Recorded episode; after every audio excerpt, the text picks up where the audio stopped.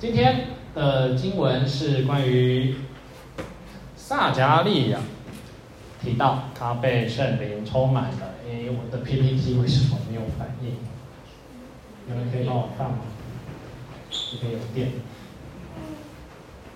帮我看一下那个是不是有插好，还是脱落了？那如果没有的话，那可能就是请张飞猫同学帮我们来放映一下。我们看一下，OK，好，有了，有了。好，我们都知道嘛，哑巴吃黄连，下一句怎么说？有不说不出嘛。如果但是呢，如果吃了黄连，哑巴突然开口了，他会说什么呢？好苦哦！好苦哦，苦爆了！怎么会这样子？然后他刚刚到底吃了什么奇怪的东西？哎，这东西这个黄连真的是太……好，那我们换一个。如果神突然间处罚你了，把你变成哑巴，快要一年，你终于，你终于可以开口了，你的第一句话会说什么？哇，好属灵哦！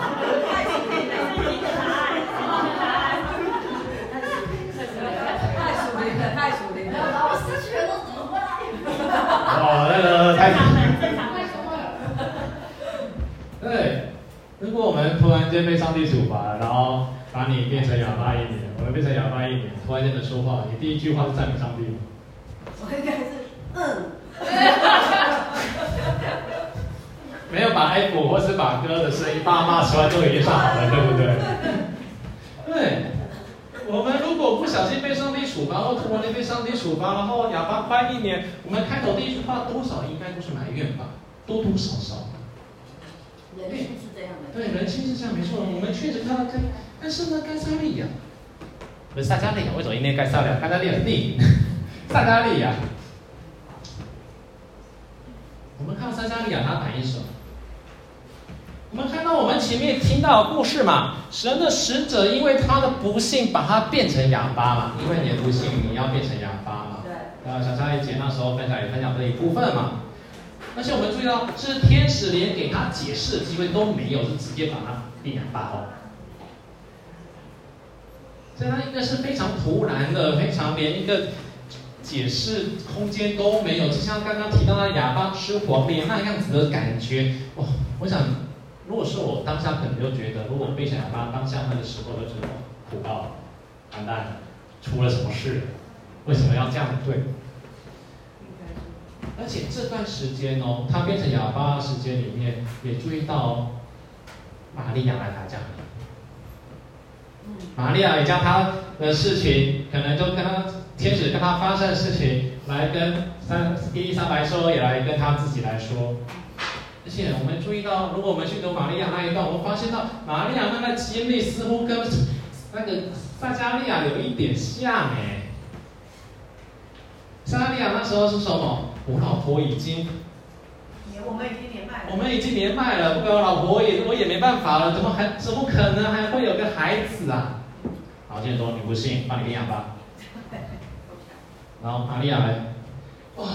这件事怎么可能会临到我呢？我还没有嫁耶。那结果天使的反应是什么？王大人。哦，你不要害怕，主的事情必定会成就。你去看你那个，你去找你那个表姐，那素来不生育表姐现在都怀孕了，你去看。哎，这差太多差，好像有一点太多呢。一个是你变成哑巴，一个叫做你去看看那边有个记号，你去找找，那你就是个证明。上天话都是一定会成就。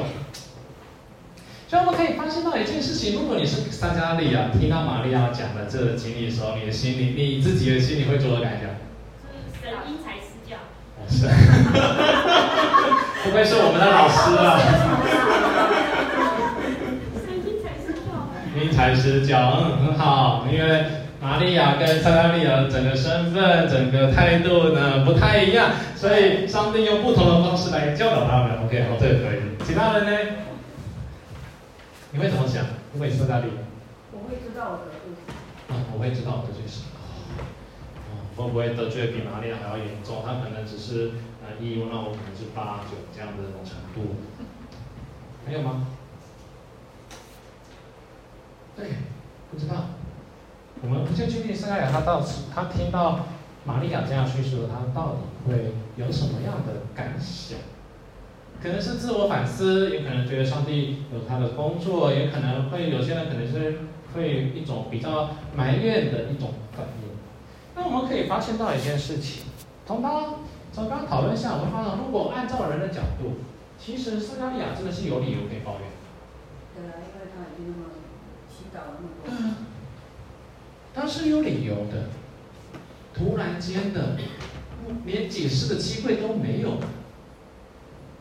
这样的变养大的状况就可能会引到他，而且还有另外一个，好像跟他案例差不多，但是却好像比较被照顾，而他呢，好像就是有一点比较不太公平的对待。所以从我们人的眼光来看待这件事情的时候，我们总是我们可能就会觉得啊，萨卡萨迦利亚或许他有他的一个问题，所以上帝这样对他。但是如果也从人的角度去看下去，我们也可以发现到，哦。撒利亚可能真的有一个理由可以说，上帝对他这个成功。但是撒迦利亚他在开口的时候，当他从亚巴状况恢复的时候，他是埋怨的？因为我们看到一个完全相反，从人来人从人性来看，是一个完全相反的一个态度。他开口是马上的赞美，去歌颂神，而且接着。就写出按照圣一个圣灵感动，然后就发出了这一片赞美的预言诗。所以我们就不禁想问：从人来看，他真的是惩罚？对，我们可以发现的是，从人来看，他真的是一个惩罚。哎，但是其实上帝的工作真的是奇妙，他的名真的是奇妙。为什么被哑巴？可是我们从人来看，或许它是一个惩罚，哎，但这或许也是上帝一个奇妙的保守以及特别的、特很特殊的一个带领。哑巴代表什么？你不能说话，你不能说话，代表你只安静坐在那边，当个吃瓜的群众，那边享受你的瓜，看一切事情的发生。啊，这比较开玩笑的说法，但也确实，因为这哑巴代表你安静。你是安安静静的，上帝让你安静的坐在旁边来看他，来怎么做事。这是上帝他一个很奇妙的方式带领，让你安静在那边，让你去看看，他接下来会怎么来成就他的事情。我们刚刚是不是唱到什么？我没安息。然后后面另外一句，你你要安静，是我。你们要安静，知我是上帝。诗篇四，这是数字诗篇四十六章四十六篇第十节的一个内容。你们要休息，呃，休息是我们和合本翻译，呃，原文的意思就是安静，be quiet，安静，你安静下来。你们要安静，要知道我是谁。我必在外邦中被尊崇，在遍地上也被尊崇。诗篇里面，其实我们可以注意到很多类似的一个信息。诗人的祷告反映了诗人要静下来，要慢下来，要教让上帝来亲自的来帮助。大卫有一个赞美诗篇也说嘛：“你在敌人的面前干嘛？”为我摆设宴席。哎，这句话也是一样啊。你要安，你要在宴席当中休息一下，安歇下来。上帝有他的帮助与你同在。所以其实这也是可以反思我们的生命一样。刚刚玉芳在带诗歌敬拜的时候也提到嘛，我们总是在一些困难当中时候怎么样？我们即使知道他与我同在，但是我们总是会有那样子的一个惧怕、担心。所以，其实上帝也在告诉我们：我们在这样世界里面，你要安静。那我们也同样知道，安静也是一件困难的事。所以有时候如果我们回过来看，或许上帝对待撒迦利亚是一个帮助，让他在整个事情当中可以让他沉静下来，去思考上帝在做什么。你可以去静下来，去看看上帝所做的事情跟他所说的事情是不是一样。撒迦利亚在祷告什么？有人还记得吗？撒迦利亚在祷告什么？我们从路加福音前面来看的话，我们可能觉得他是不是在为他的嗯、老婆，为他能够生子祷告吗？是吗？我们从路加福音前面看，好像他可能是为了这件事在祷告。那如果我们去仔细看哦，他是在至圣所里面祷告，代表说他是代表着他代代表百姓来跟上帝来来代求。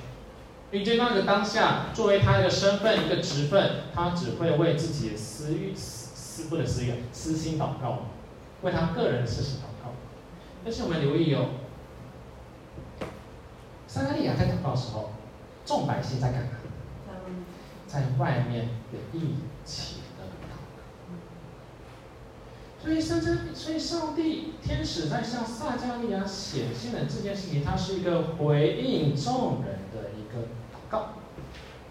这个上帝亲自派遣使者，然后回应整个以色列，而回应的方式就跟撒迦利亚说：“你跟你的跟你的太太要生一个孩子。”这个事情其实是一个上帝对于以色列全体的一个回应，回应他们心中所祈求的事情。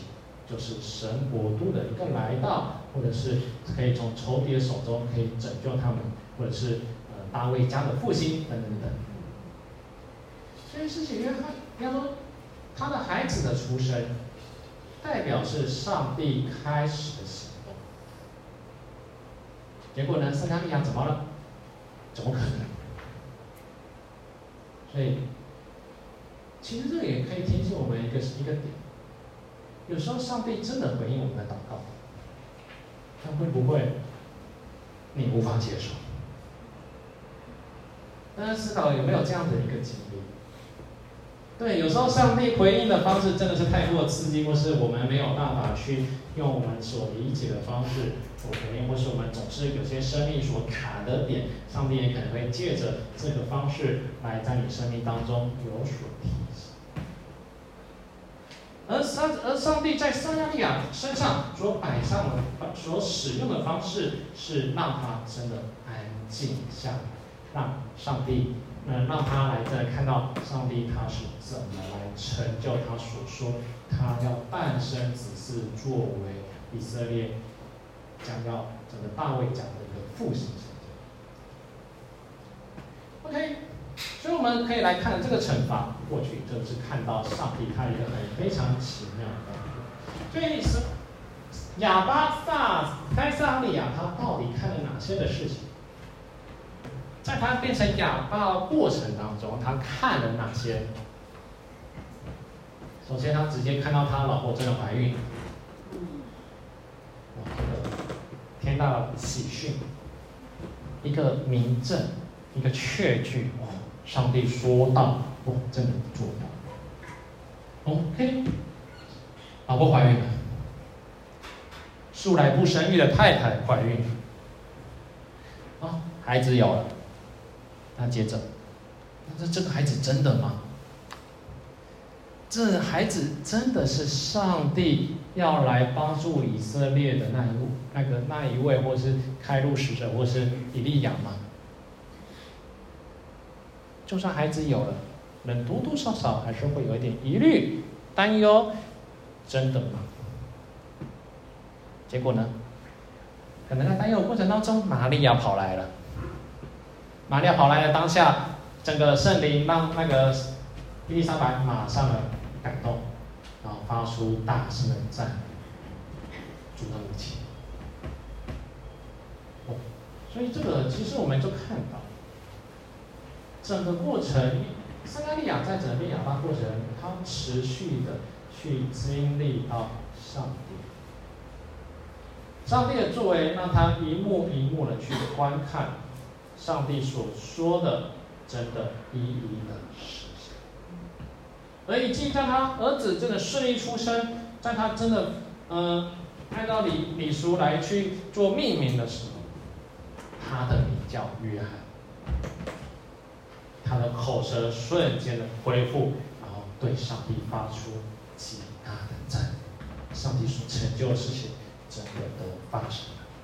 所以神按照他的旨意，我们看清楚看到神真的按照他的旨意亲自成就事情。所以信实的神，他必成就他所说的事情，这是一个我们圣经一直告诉我们，让我们有所把握的地方。God bless you。所以说他所立的约，所以从整个事件，从约翰的出生，都代表了一件事情，就是他所立的约必定要成就。我们可以抓住他的话，我们可以信他所说的这些，他所说的应许，所说的承诺，他所立的约，都是我们可以抓住的，都是我们可以去相信持守。那同样的，我们也看到一个撒迦利亚不信到信不成，信不足。我们看到耶撒迦利亚在那时候对于天使的回应，就说：“怎么可能？”他表现出来他一个信心不足，信心不足的撒迦利亚以及成就万事的上帝。礼拜五那时候，礼拜五那天，我跟那个师兄姐、双兰姐去探望那个。嗯，桂子姐，就是那个师母那边爱亚东西的一个一个姐妹。那时候我们就讨论到关于信，我们那时候就读到就是一个呃爸爸，那门徒跟维斯在那边吵架，吵架原因就是因为门徒赶不出鬼，然后那时候门那时候他的那个被鬼附的父亲这边大声的呼喊：“主啊，我固然愿意，但我心不足，求你帮助。”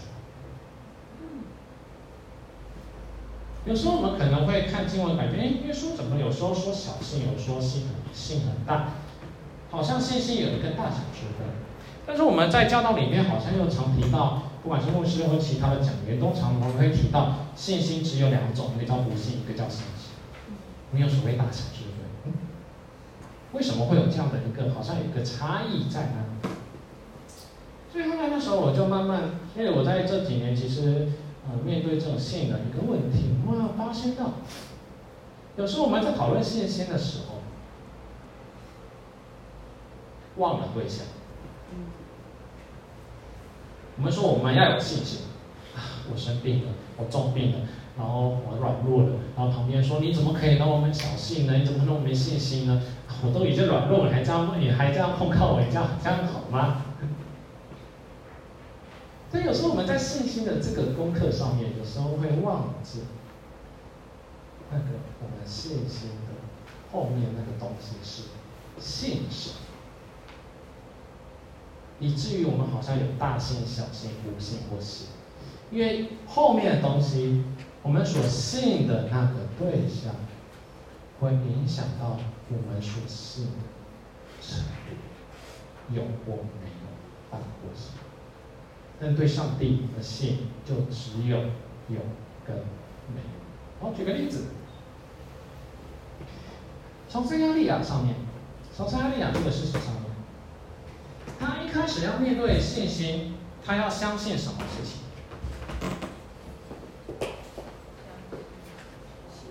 他的后面那信的后面那数词会是什么？生孩子。对，生孩子。没有注意到他的信心的对象是生孩子。有时候我们在信心的对象也是会不同的。你在软弱、你在病痛时候，你的信的东西可能叫做你的病可以得医治，或者你的事业不顺的时候，你的信可能是建立在。我的事业可以翻转，可以突破，又或者是我们每个人里面，我们每个生命，我们可能把信是对我们所信的那一个受词，可能是我们灵命上面的那个突破。你们注意到，我们在谈论信的时候，我们常常说你要有信心，你的心要怎样怎样，但是我们总是会忘记，我们到底在说我们要信什么东西，总是会忘记那个背后那个对象，那个对象是人，是事，是物。很多时候我们所信的可能只是，我很多时候我们信的可能就是我们希望可以有所改变。就像圣加利亚这边，他一开始的信是会放在我能否生孩子，我跟我太太能否生孩子。那时候在向耶稣呐喊的那个父亲。那个他孩子从小到大就被鬼附了，而且被附的非常的大，都快要死了。他那时候呼喊着：“主啊，我信不主。”他那时候信什么？他那时候信是盼望着、期待着他的孩子可以真的好起来。但是我们会发现到撒迦利亚的信心的这个旅程，他的信的根基发生了极大的转变。他从一开始，他需要一个确据，他的儿子真的能不能诞生？当他整个经历下来的时候，他的对象转变，转变什么？他转向了能成就万事的神。同样，那个父亲的呐喊：“主啊，我愿意信，但是我信不足。”他后面接那句话是什么？还记得吗？求助怜悯。在他生命毫无办法，已经完全没有任何依靠，他已经找了很多医生，找了很多祭司，他的孩子已经没有人可以解决，就算来找耶稣的门徒，结果到搞到最后，他的门徒竟然还在那边温室跟那边吵架。哎，对于他父亲如此大的打击啊！我盼望的，我孩子是可以可以病好的，可以鬼可以离开他的，结果搞到最后，我的孩子，你们在那边吵架，把我孩子晾在那里，一次一次的失败，一次一次信心上面的打击，一次一次都显出上帝你是不是不顾我？他将这信心放在，他那时候信心是放在他的孩子能不能复活这个时候。而当他呐喊着“主啊，我信不足”的时候，求你怜悯。因为这个当下，他的信心转变了。他在无可奈何的情况之下，已经生命的尽头的时候，他的信心发生了改变，他转向了上帝。他真真实实的将一切去放到上帝的手里。将这个他的孩子放到耶稣的手中，主啊，由你来带领，由你来安排他，由你来帮助我们。我将这个主权全部的放在你的身上。我们看到那个次序，信心的次序跟同跟动，从原本是他孩子恢复的第一位，降到了后面，由。主的怜悯成为了他的生命，主是他的唯一。所以，撒迦利亚的信心改变也是，他从能不能生子的这个点，因为生子是可以证明上帝真的工作。他从能不能生子的这件事情，经历了哑巴，经历了。他太太的生育，经历了玛利亚的来访，经历了他的顺利的恢复他的口舌。这个一系列下来，他的对象，从原本他的记忆，他所在乎的那个孩子，这个孩子也代表他所在乎的以色列，转向到上帝的身上，转向了这个会成就万事万物的。上帝的事。主啊，你按你的信实，你必定成就你的事。不再是靠我们自己，也不再依赖什么样的方式，不是依赖，不是依赖罗马人，不是依赖希律家的人，也不是依赖那些文士法利赛人，也不是依赖我的聪明，也不是依赖整个制度，也不是依赖什么什么，而是我抓住上帝你必定成就的话语，不一定要那么正，不一定要那个证明，愿主以你的恩典，你都已经将你的恩，你都将你的证明都赐给，让我们去清楚看到，我都知道一件事情，你。必定要成就你的事。所以信心的旅程，从一个我们需要一个名证，转变到一个我们就是知道，我们就是使命。所以撒加利亚在这一份感动，发出了极大的一个赞美。他首先就直接提到，他神是应当称颂的。因为他作为真的是太奇妙了，他要在整个以色列以色列当中施行他的拯救，要兴起拯救的脚。这个脚之前有跟大家提过，嗯，不知道大家还记不记得？这个脚是指一种力量，power，一种权势，一种得胜的记号。这个诗篇里面，如果大家可以检索的话，其实诗篇里面也会描述那种神的能力、神的大能。你说这个拯救是上帝极大的能力彰显，他心情大能的拯救，而且这个拯救不是随便说说的，是众先知所说的。他按众先知所说的，将要施行他这个伟大的成就，而他现在就已经在进行。为什么？因为神是怜悯的神。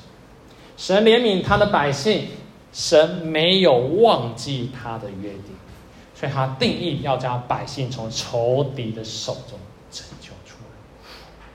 通过整件事情，他知道上帝必定会帮助以色列人，他按照他的约定，会将以色列人从仇敌的手里拯救出来。诶，仇敌是谁啊？我不知道大家在读这一段时候，里面会不会有这个问题？仇敌是谁？还是因为你没有，还是你不会觉得有问题？因为呃，仇敌就仇敌嘛，还可以是谁？如果在耶稣时代的话，我们可能会直接的理解啊，嗯，可能是罗马人吧，也可能是大希利家吧。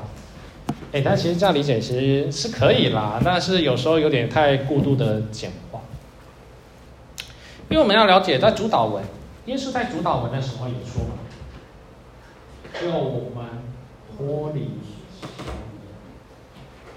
直观的，再直接翻译叫使我们脱离那恶者。所以仇敌恶者在原文的含义，在希不管在希腊文，在希伯来文，它其实都有两个含义，叫做抵挡、控告。所以这个仇敌，我们可以去思考，整个教育里面提到仇敌最古老的会是谁？那个传说中那条古蛇吗？诱惑谁？啊，其实那个时候，其实也说一下，其实那不是夏，那时候那时候他的名字还不叫夏娃啦。那时候名字叫那时候名字叫做女人呐、啊。对。嗯，那时候说叫女人，男人跟女人，又或男人跟女人，人与女人。最古老的仇敌诱惑的是男人跟女人，使他们干嘛？远离神，远离神，吃那个分别善恶的果，代表着人不要听神的话，人不要上帝的话语，人甘愿自己来分辨善恶，自己来当上帝。所以最古老的仇敌，那个抵挡者，那个控告者。其实就是要让人去远离上帝，离开上帝，不要以上帝作为上帝。当然，仇仇敌还会做什么？控告者，他控告什么？最有名旧约里面最有名的控告案例，不就约伯吗？约伯是谁？圣经怎么描述约伯？完全敬畏远离，代表他心思念真要在上帝的身上。你那个这个非常难得，在一个人人一个原罪的关系以及离弃神的这种光景之下，约伯仍然秉持着那个信心，秉持那颗与上帝相连的心，远离罪恶，作为一个完全人。如此完美的人，撒旦还在干嘛？还在控告哎！连一个完全的撒旦都控告，何况我们呢？何况其他没有那么完全的人呢？上帝控告到爆啊！而且有时候根本不用上帝控告，不是有时候不要撒旦来控告，我们自己控告自己都控告控告也死死去活来了啦。所以控告者、抵挡者，他都有一个目的，就是要让人远离上帝。去脱离神的话语，目标就是要人自顾自的活着。人不单远离上帝，撒旦的计划不单是要让人离开上帝而已，撒撒旦的计划更在意的是人要自己过自己，人要以自己为中心来出发。上帝给了我们意志。上帝给了我们自由，但撒旦给了我们什么？撒旦给了我们自由意志。自由意志是谁给的？对，上帝给了我们自由，上帝给我们的意志。但是，那个分别善恶，是撒旦要我们去夺来的，是撒旦要我们去把那个自由意志夺过来。那个有点差异哦，可以思考一下，那个自由意志跟自由意志是有一点差异的，能带出来光景完全不一样。自由意志决定了一件事情，就是由我们来做所有事情的终极判断，分别善对自己解决所有的善恶对错。自由，对，我们可以自由的活着；意志，对，我们可以去选择来决定我们今天吃什么，我们明天要穿什么，或者是。可以怎么去呃做我们的工作？但自由意志强调的是由我们决定我的生命的价值，由人来决定生命的意义，由人来决定什么是善这是它当中一个很大的一个差异性。所以，真正的仇敌会不会就是我们心中的那个罪？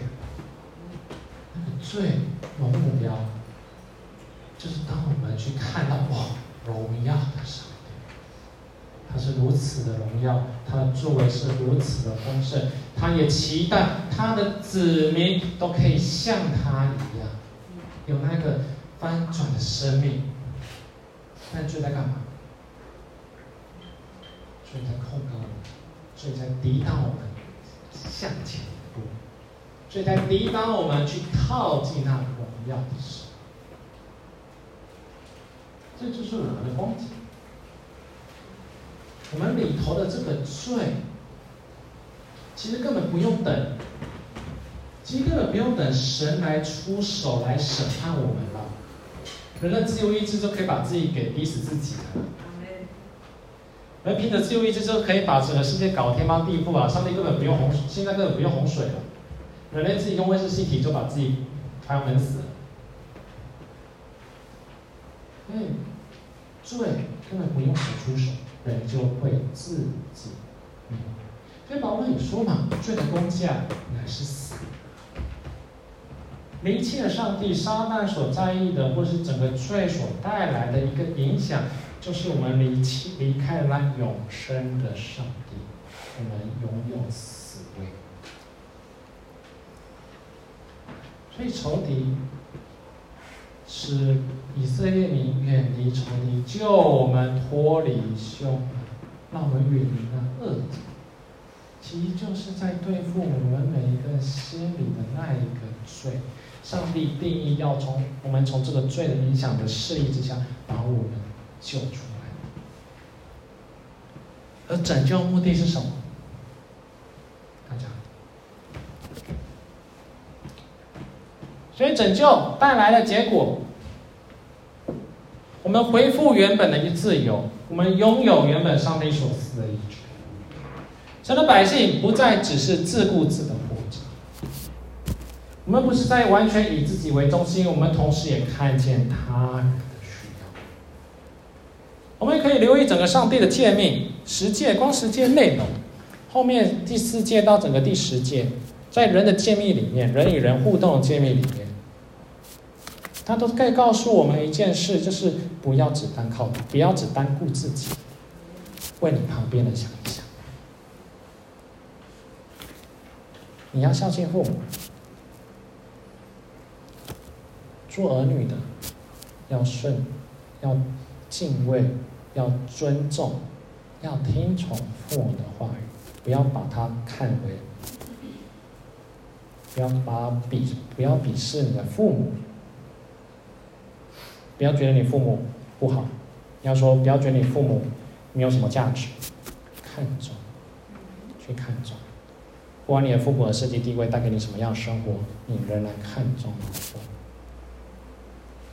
同样的，这个教导不只是应用在父母身上，也是应用在所有的属灵长辈、所有养育照顾你的人。你的儿，你的可能是你的老师，可能其他的师长，可能其他长辈，也可能是政府。上帝的话语。上帝的话语告诉我们去看重他，不要正义的情绪。同样的，这个教导也在教育那些父母，你要真的养育你的孩子。他看重你之前，你是不是也养育他？有时候我们防，有时候我们防在。东亚华人社会里面，常常会说养儿、养儿、养怎样？养儿防老。为什么？那为什么最近没有？而且我们会觉得很失落。因为那是一场幻觉。这是一场幻觉，而且这个幻觉是一个出自于我的幻觉。对，就是我们的幻觉。我幻想我的孩子未来可以照顾。我当然知道他背后有他的一个孝敬的一个心意，但会不会有时候我们会感到那个失落感？是因为这好像应该是我的权利，好像被剥夺了，没有了，消失了，以至于我带来一种失落。我不知道各位是什么样的原因会让你感到失落，但是有时候这一句话背后含义，其实有一个优先的条件，叫做。儿女一定要，父母带着一个心态，就是儿女一定要回馈他。如果这样想的话，你会发，如果是这样来思考这句话的话，这个重点会发现到它的重，它核心的价值是放在自己。所以上帝在讲孝敬父母，是你在世长寿的时候。这个诫命，他挑他在挑战人，不是单顾自己。你不要觉得你自己的父母很老，当父母也不要觉得自己儿，好像也不要觉得儿子一定要对你怎么样，而是换一个角度放在他的需要上。父母去看重儿子的儿女的需要，因为那是上帝的产业。儿女去看重父母。因为这是上帝的话。同样，后面不可杀人也是，去在意你旁边那一个人的身体，你不轻易的去伤害他，不只是物理上的伤害，也包含精神上的攻击。耶稣在登山宝训的时候谈论杀人，他怎么谈论？不要轻易发怒。发怒等于杀人，他是这样讨。耶稣用这方式谈论，他其实代表说，你真的是看重他人生命上的一切需要。所以，其实实际的教导，上帝话语的整个教导，其实都在告诉人一件事情：不要当屋子，去看看旁边那个，来看旁边那个人。谁讲的？他有什么需要？没有需要。缺钱。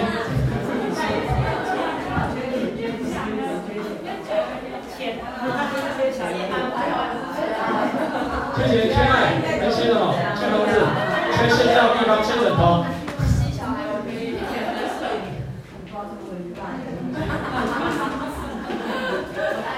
不管你有没有，不管你有没有方法可以帮助他，先不管你有没有办法可以帮助他，但是，一基督的生命在我们内心所彰显的样子，是一个我们不是只是一个人过，我们是个群体，我们是彼此帮助的一个生命。神的百姓不再只是自顾自的活着，而是与神连接，与其他的百姓连接。所以神的百姓还有什么？拯救后的神的百姓，还可以拥有神的样式，拥有他的生命，这是他说的应许。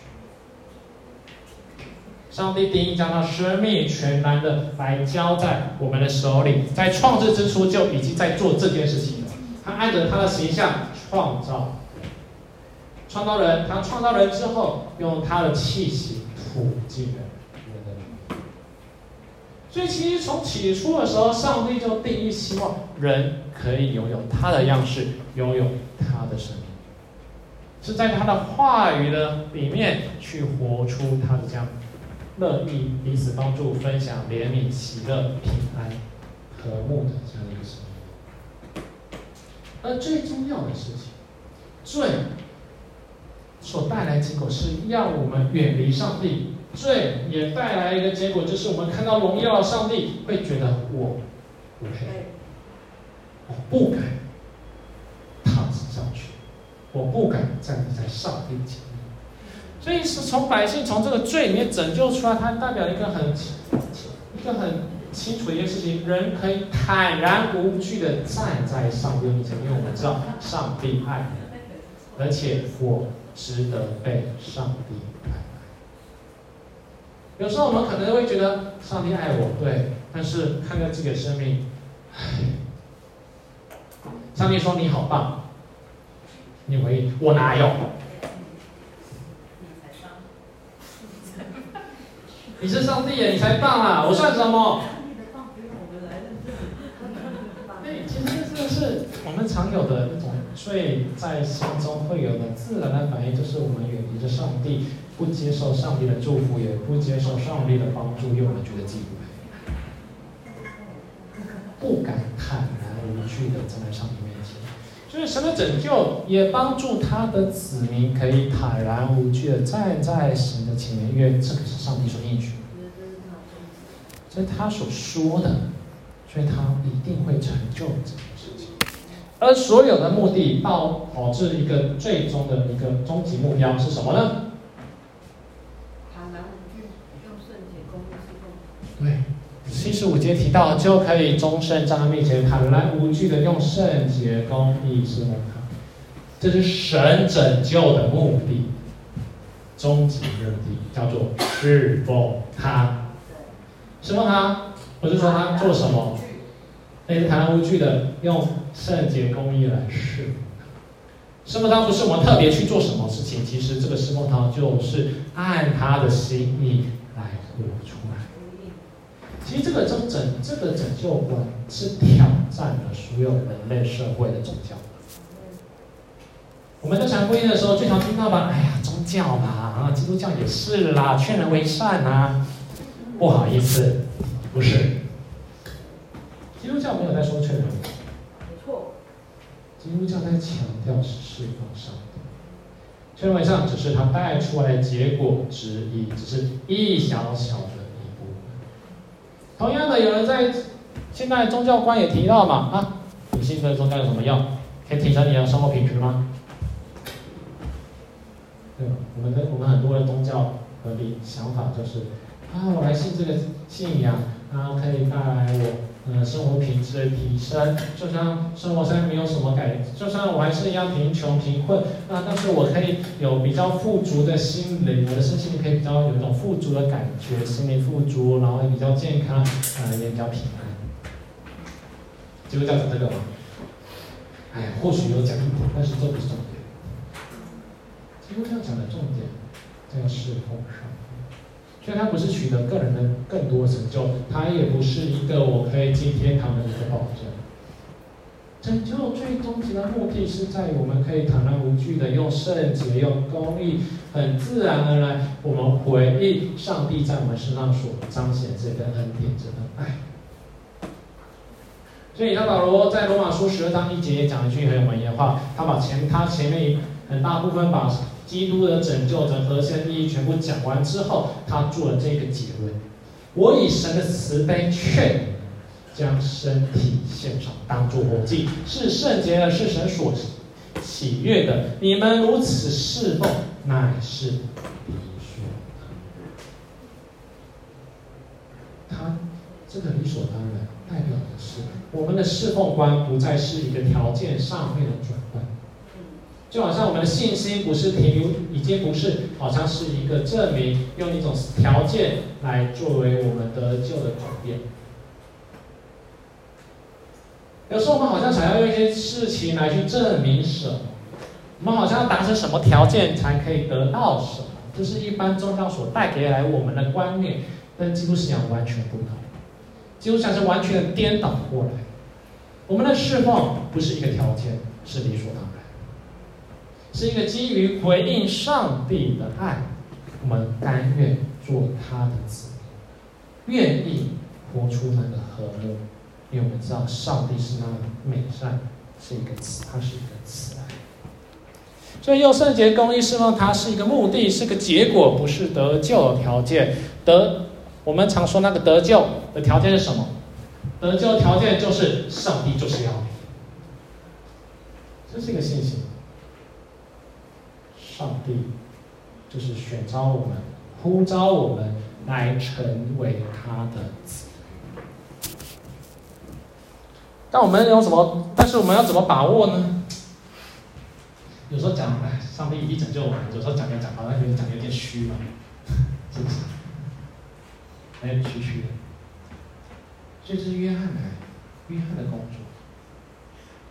施洗约翰这边，撒迦利亚在预告的约翰的工作，他是谁？他是至高者，先知是要来预备主的道路，他有一利亚。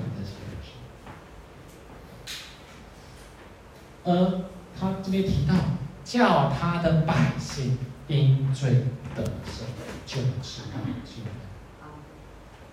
也不是因为我们知道救恩才因罪得赦哦，是因为得因是因罪得赦，我们知道。我们过去很常会有的逻辑叫做，因为知道救恩，那我凭着我的信心，那我可以罪得赦。没有。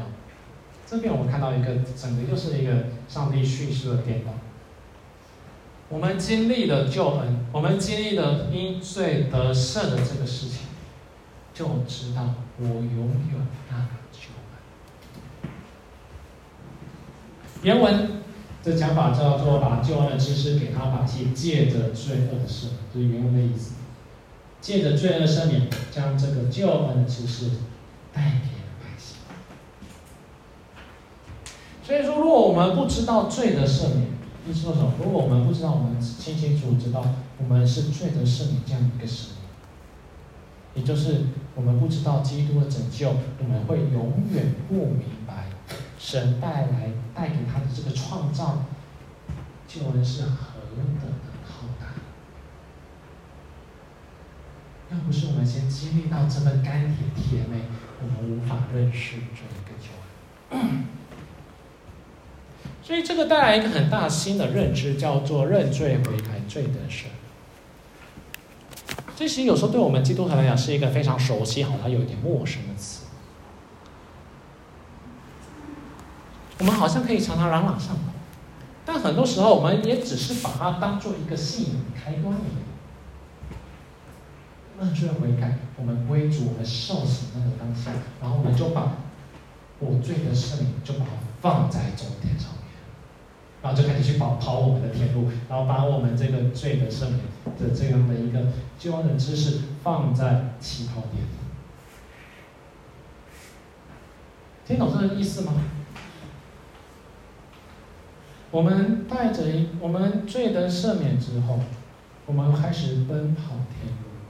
而在奔跑天路当中的时候，我们不小心的将这个罪的赦免放在了起点，以至于我们后面蒙受一些生命的冲击时候，我们又开始回到那个老我的生命，那个救我的生命，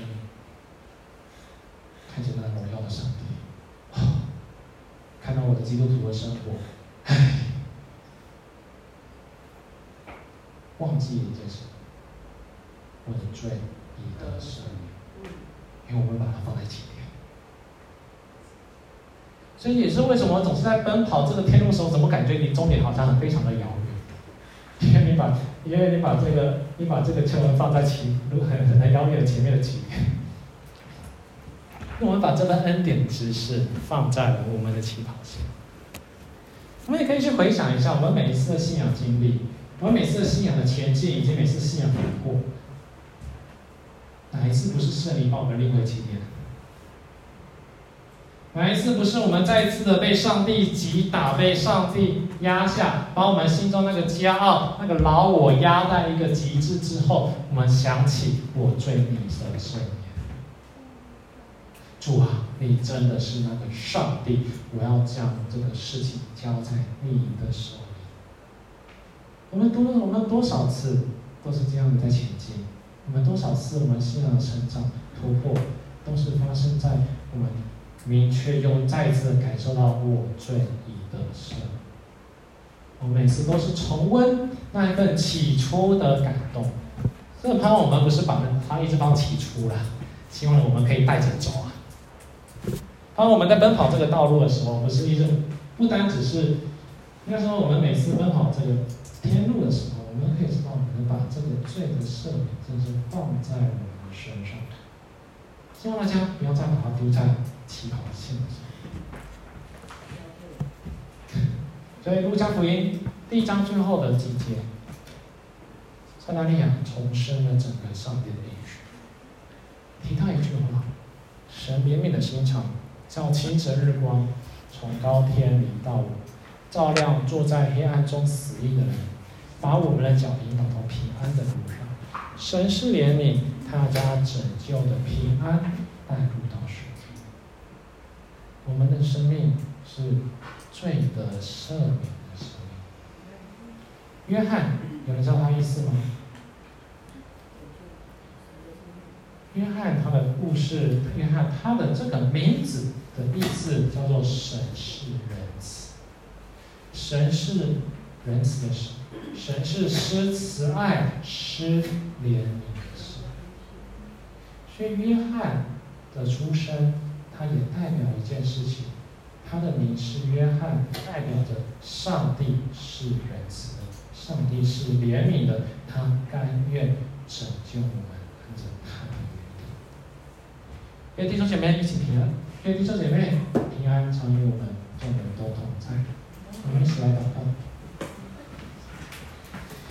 亲爱的父神，我们感谢你，因为你的作为真是何等奇妙。你让让我们安静。你在我们不信的时候，你已经用你的方式在带领我们每一个弟兄姐妹。主啊，但愿你的生命持续光照我们，照亮我们。让我们从持续的去领受到那罪的赦免恩典。我们不是把它当做好像是一个免死金牌，我们是把它，我们应该把它看为这是你丰盛的恩典，也但愿我们可以回应你的爱。因为你的拯救所所带来那个盼望，就是我们可以以公义、以圣洁的坦然无惧站在你面前。是的，主啊，但愿你的生命与我们同在，感谢你。我们等一下也要圣餐，持续啊，在我们里面运行，让我们知道你就是我们的拯救者。请你祷告奉主名求，今日有圣餐。